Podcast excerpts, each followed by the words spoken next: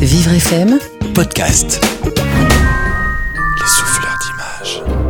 Est-ce que vous connaissez Adolphe Yvon? Non? Eh bien, c'est un peintre d'histoire français, connu pour ses tableaux de bataille. Il est né en 1817, mort en 1893. Il a 20 ans, Beethoven s'éteint et lui est fonctionnaire à Dreux, dans les eaux et forêts. Et ça ne l'intéresse pas. Alors, fin 1938, il entre dans un atelier, l'atelier du peintre Paul Delaroche. Celui-ci lui apprend l'art du portrait et des fresques historiques. Et Adolphe Yvon expose au salon trois ans plus tard.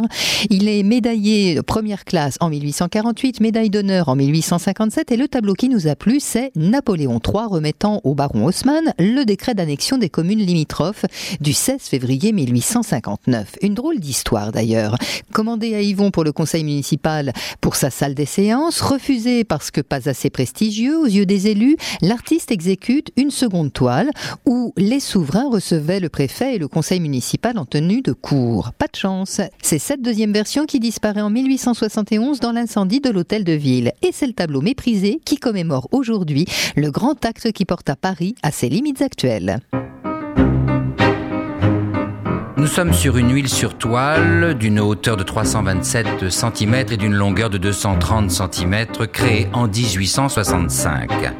Face à un salon style Napoléon III, où se trouvent des hommes apparemment fort respectables portant ou non porte-documents rouges sous le bras ou à la main.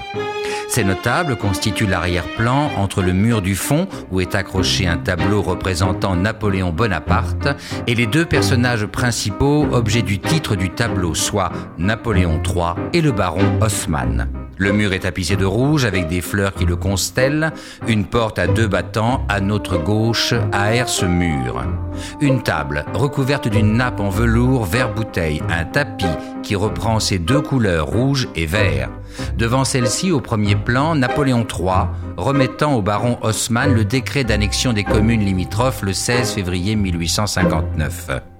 Napoléon est en tenue militaire d'alors, avec épaulettes à franges dorées, écharpe en moire rouge, traversant le buste en partant de l'épaule droite vers la hanche gauche, là où se situe l'épée engoncée dans son fourreau. Derrière lui, une chaise de tissu classieux, rose, sur laquelle est posé son bicorne avec cocarde. Le baron en tenue d'apparat, avec veste à queue de pie, broderie sur la poitrine, tricorne à la main gauche, tend sa droite pour saisir le décret que lui tend son souverain. Il est à noter que ce dernier est très éclairé par rapport aux autres protagonistes figurant sur la toile. Sans doute, la personnalité de Napoléon III y est pour beaucoup. Un tableau factuel, sans grande émotion, qui fait état d'un chapitre de notre histoire.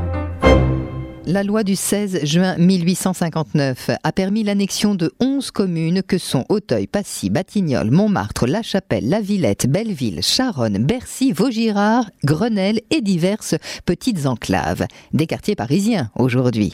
1860, donc, la capitale double de superficie. On la découpe en 20 arrondissements et Paris passe de 3288 à 7088 hectares et de 1 200 000 à 1 600 000 habitants.